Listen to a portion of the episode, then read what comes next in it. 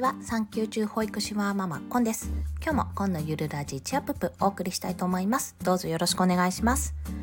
えっ、ー、と今回自己紹介文と、まあ、こっそり名前のアットマーク以降を変更してみました。これはちょっと随時あの変更していくと思います。というのも、まあ、うまいこと言葉が見つからなくてうまく説明できているかなってなるべくこうそぎ落としたり要素要素を抽出してまとめたつもりなんですけどもなんとなくこう何て言うんですか音というか、まあ、言い言い方が キャッチコピーの付け方がまだ分からなくてなんこう私言葉とかあの文章とかってすごくテンポ感が大事だと思ってるんですね会話とかも。まあ、自分ができているかって言われたらできてないんですけどなんか漫才とかすごいそうじゃないですか。なんか音楽やってたからかもしれないんですけどすごくなんかこう自分のテンポがあれてあなんか乗り切れてないなっていうのを感じるとすごくなんか乱してるような気がするんですよね。なので私の今の今あと2021年理想の生活を実現すると銘打ってるんですけどなんかこう具体的じゃないなって思ってもう少しここは綺麗に直したいと思っております自己紹介のところも、まあ、今回ちょっと初子貫徹じゃないですね逆だ。あのもう一度ちょっと振り返った結果こういうことを伝えていきたいなというところに焦点を絞って直してみたのでご興味のある方は聞いていただけると幸いです。はい。で今日のテーマなんですけども、えー、超当たり前なお金の話実践編ということでお送りしたいと思います。以前あのお金の不安解消方法についてあの配信させていただいたと思うんですけど、まあ、それに引き続きまた実践を交えながら今回は貯金と投資のお話をお送りします。まあ、内容は全部で3つです。1に実際今私が悩んでいること2に実際今私がやっていること3にこれからですね、これから私がやっていくことの3点でお送りします。まあ、あの、ご存知の通り、初心者が一から実践していることなので、もう本当に1階の30代主婦、保育士はママ産休中がやってることなので、超当たり前のことしか言っておりません。本当に。なので、より専門的なお話を求める方は、ここで切っていただいて大丈夫ですので、よろしくお願いします。はい。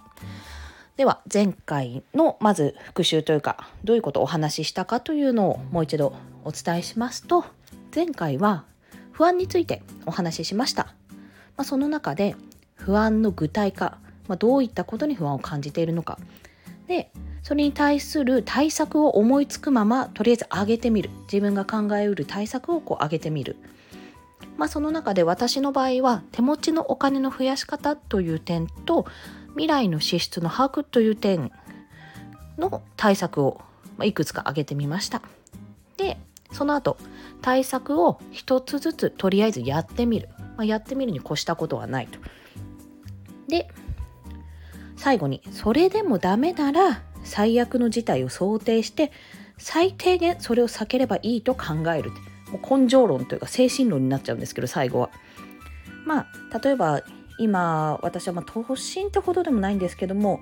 ま、とりあえず都心に近いところに住んでいるんですが最悪じゃあのもしお金が足りない手持ちのお金がないってなったら郊外に越したりもう頭下げて実家にすいませんあの低低家賃で実家に住ましてくださいってもう頭を下げるとかねそういった方法がいろいろ取れるよねだからどうにでもなるよっていうそういう考え方を持っていこうと余裕を持とうというそういうお話をさせていただいたと思います。まあ、こんな風に当たり前を見直すいいきっかけにはなったかなと思っております。で今回は実践編です。これも全部で3点。まず1に今の悩み。今の悩みは、まあ、あの主に娘と、まあ、これから生まれてくる子どもの教育資金の運用についてちょっと考えていたんですね。というのも、えっと、一応年末に12月かな？にあの私 FP さんに相談して保険の見直し、まあ、家計の見直しを行ったんですよ。ライフプランももう一度作成し直して。で今回投資型の変動保険に加入して資金を運用しようっていう話になって、まあ、それに入ることになったんですね。でそれは生活費から、積み立てするような形にしているんです。でまあ基本的に娘って子供手当とか、まあ、お祝い金いただいたものね出産祝いのお祝い金とかお年玉とかをいただいてるんですよ。まあ、それは子供用の口座に移して、まあ、貯金という形で取ってあるんですね。でこのように手持ちのお金と時間をかけて増やすように分けているんです。教育費というか、まあ、子供のお金というか。でそのお金なんですけどこれをあの貯金って今やっぱりまあなんていうか貯金って本当に取っておくだけじゃないですか。極端な話。全然増えはしないじゃないですか。運用してるわけ。いや運用されてるんだと思うけども金利がすごい低いので。だからこれもう少し投資に回した方がいいのかなとちょっと考えたんですね。考えたというか悩んでいるところなんですよ、まあ、それが今の悩みです。で2、2つ目ですね、は今現在やっていることなんですけど、まず貯金。これは子供手当と、あと先ほど申し上げたお年玉とかのですね、娘が直接もらったお金っていうのは基本的に貯金に回しています。で、2つ目は保険商品を使っての投資。まあ、この変動保険、変額保険かな？っていうのにあの加入はしています。まあ、これは自分たちの老後資金用っていうのと、まあ、娘の第一子のですね教育費のために、ま運用しているような状況です。で3つ目にこれは私が個人的にプライベートでやってるんですが仮想通貨の投資コインチェックさんを使ってねそれは投資を始めていますそんな状況で基本的に、まあ、子ども手当も今のところ私は高収入ではないので対象外だったからセーフだったんですけどあの、まあ、出なくなるかもっていうことも想定はしてますあんな感じだったら。ねまあ、ただ一応15歳までかなもらえること前提だと考えて子ども手当はすぐ使える教育費お年玉等は個人のお金もう娘本人のお金ということであの意思が出たら本人がこれ買いたいとか、まあ、変な話運用したいとか言い出したら、まあ、それは渡すようにしようかなってこちらでも使い方は考えますけどあのやってみたいならやってごらんっていう形のお金として取っておこうと思っています。で3これからですねやっていこうと思っていることです。まあ、悩みと今やっていることを照らし合わせてじゃあこれからどうしていこうかというとこなんですけどもその中でもちょっと全部で4つに分けております。まず1つ目にこのライフプランからこの前作成していただいたライフプランから未来の大きな支出を予測する。どこでこうドカンとくるかってことですね。塾代とか例えば。あと受験とか。私立に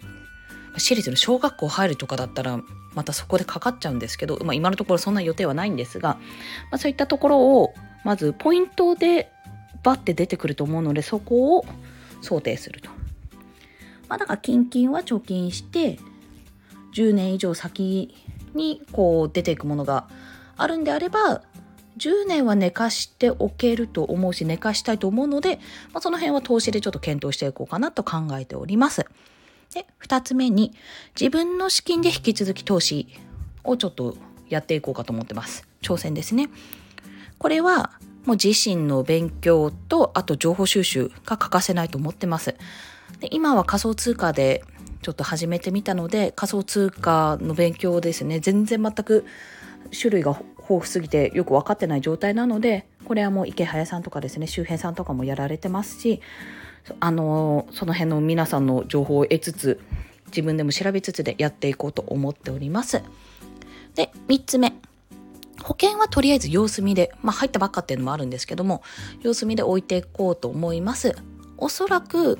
この勉強し続けていると保険もある程度必要なくなってくる部分があると思うんですよね。入りすぎっていうのもあると思うんですよ。そもそもね今の社会保険だと、ね、高額医療制度とかあるのでそんなに大きなお金って必要ないんですけどあ大きなお金。失礼しました。大きなお金というかある程度高額なね一度にバーって出るあの手術とかで出ちゃう医療費に関してはまあ、帰ってくるんですけどちょっと今の私の現状だと一時的にこう出せるお金というのが、まあ、手持ちの資金ですね。そこがやっぱり足りてないので心もとないので今はそれを保険でカバーしようと思ってます、まあ、その後どうなるかどうするかっていうのはもうちょっとね自分の預貯金とかに余裕が出たりとかそれこそ収入の自動仕組み化ですね。副業とかを行ってどんどんこうコンスタントに入ってくるような状況が作れるようであればここはもう一度見直してやめるものはやめると思います。固定費削減にもつながりますし。はい。で4つ目ですね。ごめんなさい。長くなっちゃった。4つ目は手持ちのお金あのすぐ出せる。手持ちのお金を増やしてからコンスタントに投資に回せるようにすると、まあ、これもコインチェックも積み立て投資ということで積み立て入金かな？を行うようにはしてるんですけどもう少しねこれもちょっと結構ギリギリのラインというか私が出せる生活費の自分のですね生活費の範囲内でやってるのでこれがもしうまくいったら、まあ、勉強してもう少しこっちに手出そうかな大丈夫かなって自分の責任で賄えるようになったら、まあ、自分の資金だけじゃなくてあの生活費からも積み立てていくとかもしくはねあの生活費ってやっぱり私以外のこう家族の身を守ってるものなので あまりむやみに手を出せないとか手出したくないんですよ。一応私が管理してるんですけど。だから、まあ、そこら辺のバランスを見極めて自分のね資金がもう少し増えて最悪生活費でちょっとちょっと1月1万ぐらい投資してみようと思うんだけど積み立ててみようと思うんだけどっていう話をね必ず夫には相談するんですけど相談して「まあ、いいよ」って言われてもしもマイナスになっちゃったとすっごいすっごいマイナスになっちゃったとしてもあごめんそれは私の資金からちゃんと補填しますって言えるくらいまではあの自分の手持ちとあと知識を増やした状態でそこまでしてから臨みたいと思ってます。それがいつになるかわからないんですけど私一応去年の段階で1年後には副業収入10万円を突破するっていう目標を立てているんですね。あ。宅配来ちゃった。少々お待ちください。はい終了しました。すいません。ほぼ一発撮りなのでここはカットせずにとりあえずお送りしたいと思います。あて副業収入10万円月に10万円ですね。これを突破するぞっていう目標を立てているのでまああのそこからですねいろいろちょっと資金を出していこうかと思っております。10万と言わず本当はもっと稼げるもんなら稼ぎたいんですけどもいろいろねあの会社の都合とかもあったりあ、まあ、そこら辺はごめんなさい。ちょっと関係ないや。そ その辺は転職も検討しているので置いといてなんですけどもあとどれぐらい自分がいけるのかがわからないのでまず10万円という目標を立ててみたのでそこからですねやっていこうと思います。はい。最後に第2子の教育費の部分なんですけども一応生活費からの積み立てもあの引き続きお祝い金とかお年玉の貯金とか子ども手当の貯金は考えているんですが、まあ、またこれは別の話になるかなってもう少し自分の働き方が変わって自分の収入がどう変わっていくかにもよるかと思うので、まあ、そこも踏まえて教育資金はあの作っていこうと思っております。以上です。では今日も今のゆるラジチアップお聴きくださりありがとうございました。コンでした。ではまた。